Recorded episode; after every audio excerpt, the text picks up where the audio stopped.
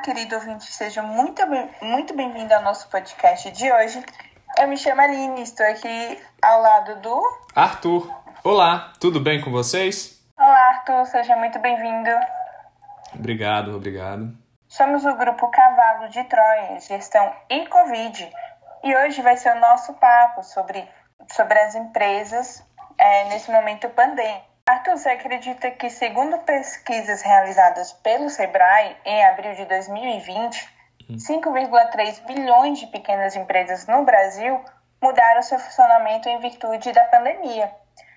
E também cerca de 10,1 milhões de empresas interromperam suas atividades temporariamente. Além disso, essa mesma pesquisa também revela que antes da pandemia ser instalada, essas empresas já não, já não estavam com uma situação financeira considerável boa. Com a pandemia só agravou ainda mais essa situação. As empresas já estavam sofrendo né, antes da pandemia e aí veio o coronavírus e só piorou, né? Além disso, é, em outra pesquisa realizada pelo Sebrae, no mês de novembro de 2020, muitas empresas estão sofrendo, estão, estão passando por dificuldades e estão buscando fazer empréstimos. Outra forma que elas encontraram para sobreviver foi é, usar os serviços da internet. Né? 70% das empresas que participaram dessa pesquisa falaram que buscaram a internet como a solução para se manter, né? Porque não está fácil. É. é, ainda em situações atípicas, né, como a atual, além desses problemas, a gestão ainda deve se preocupar com a flexibilidade dos colaboradores, dos funcionários, sempre que possível e da maneira mais sensata. Por exemplo, nesse momento de pandemia, o home, o home office mesmo foi instalado. Uhum. É uma tendência agora mundial, que pelo que a gente também tem visto, várias empresas vão aderir, mesmo após a pandemia. Exatamente. E o setor de marketing também está tendo que lidar com esse novo mercado digital, porque agora tudo passou a ser digital, praticamente já não temos quase nada de atividade presencial. Sim. Ah, eles tiveram que achar outra forma de vender o produto, né? Pelas, com as propagandas Sim. de forma mais digital. E o que muitas empresas encontraram para solucionar o problema, como eu disse, foi o uso de ferramentas digitais, né? É, por exemplo, o delivery, né? E o, o uso das plataformas de vendas online que, facilita, que facilitam a compra das coisas, né?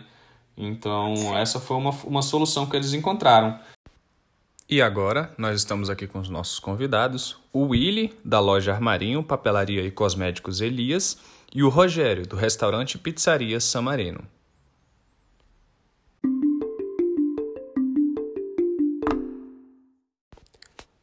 Como você lidou com a notícia das restrições e do lockdown?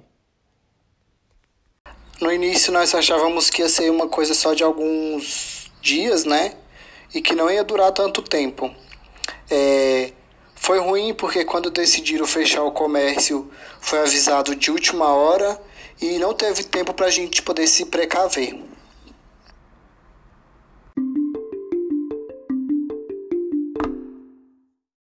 Qual foi a sua estratégia para continuar funcionando? Nós precisamos ficar alguns dias fechados, mas como é um estabelecimento que vende cosmético, nós podemos abrir depois. É, colocamos algumas mercadorias perto do balcão para evitar dos, dos clientes ficarem encostando no balcão ou chegar perto dos vendedores. É, aferimos a temperatura na entrada e álcool na entrada e alguns vidros de álcool espalhados pela loja para os clientes poderem utilizar. É, durante o lockdown foi usado o fundo de caixa, né? Porque é uma loja que tem 30 anos, então todos os meses que tinha um excedente de lucro, né, um lucro maior, esse dinheiro ele era guardado e aí a gente pode usar ele agora. E em relação a fornecedores, nós tivemos alguns problemas com, com produtos da área têxtil, né? Alguns por conta do preço, que foi elevado por conta da inflação, e alguns porque não tinha matéria-prima para poder ser feito. Então não tinha é, nem para pro, os revendedores poderem estar tá passando para a gente, estava em falta para fabricação. E você, Rogério? Isso da pandemia foi e o anúncio das medidas de lockdown foi ah. um choque generalizado. Foi um a gente não, não assim, entendeu, né? Não entendeu. né? Congelado por algumas algumas horas, né? Uhum. É, então a gente não tinha o que fazer. A gente tinha que fechar o restaurante é. e trabalhar no delivery. Foi realizado algum tipo de corte na sua empresa? O meu pai falou assim: é, quando passar 30, 40 dias, tinha que tomar uma decisão. E aí, o que, que nós vamos fazer? Nós vamos ficar no delivery muito, muito tempo. Então não dá para não dá para ficar com os 30, né? Então é. nós é, Reduzi, é, reduziu o quadro, né? os 20. Reduziu o quadro. Né? E meu pai falou assim: "Eu vou manter o funcionamento com os mais antigos, porque eles trabalham comigo há 25, 30 anos e eles já conhece o operacional, já conhece direito, certinho, né, o operacional, como que funciona. Não, ele, ele falou o seguinte, Rogério, se eu demitir esses caras, esses 10, ah. o que, que, eles vão fazer? Eles só sabem trabalhar no São Marino. Eles é. nunca trabalharam em outro lugar. Isso é verdade. É um, um, mais novo, é ele já tem outra experiência, né? Rua? É, como é que eu vou botar um cara desse na rua, uhum. neste momento, que está uhum. com retração de emprego, e ele não sabe fazer outra coisa? Caraca. Ele sabe fazer pizza? Ele sabe fazer pizza do São Marino. Ele não sabe fazer pizza de outro lugar. É um bom ponto, viu? Nossa, é um bom eu ponto. Não vou, assim. Eu não vou. É, eu não vou botar esses caras na rua da amargura. Uhum. Entendi. Agora vamos passar a palavra para o Willy. Nós mantivemos o quadro de funcionários e no período que nós tivemos que fechar, nós usamos o fundo de caixa para poder pagar os seus salários.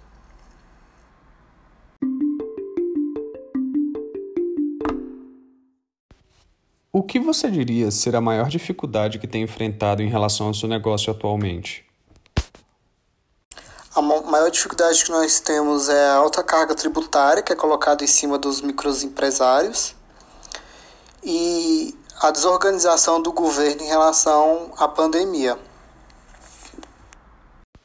Passando mais uma vez a palavra para o Rogério. Eu acho que a maior dificuldade que a gente tem hoje em Brasília ah.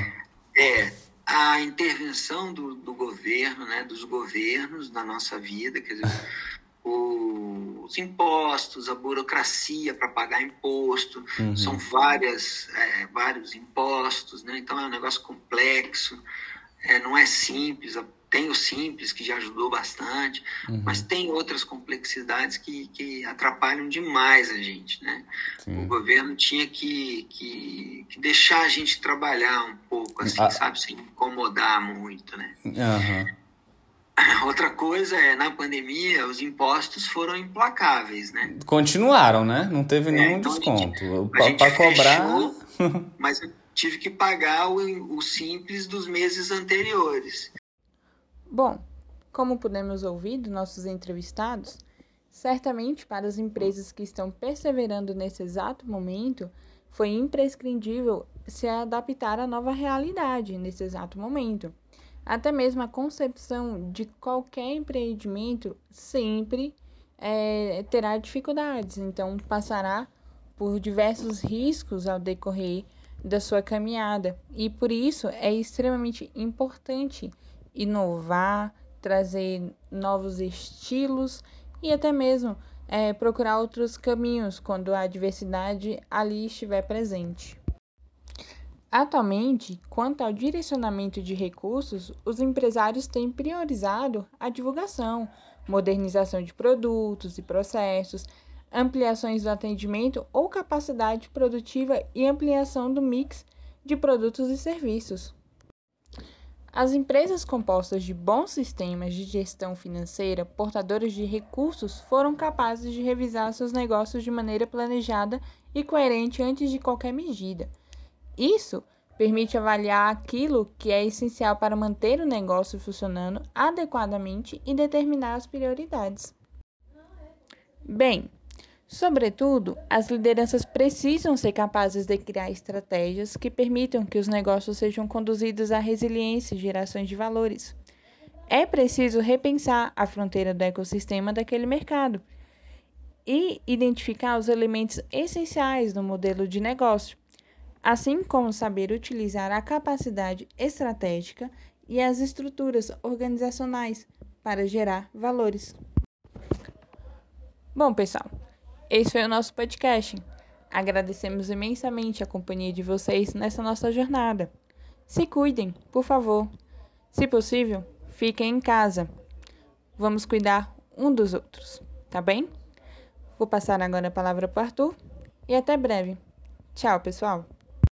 Bom, gostaria de agradecer a presença de todos nesse episódio e, como a Aline disse, se cuidem, usem máscaras, higienizem as mãos e até logo.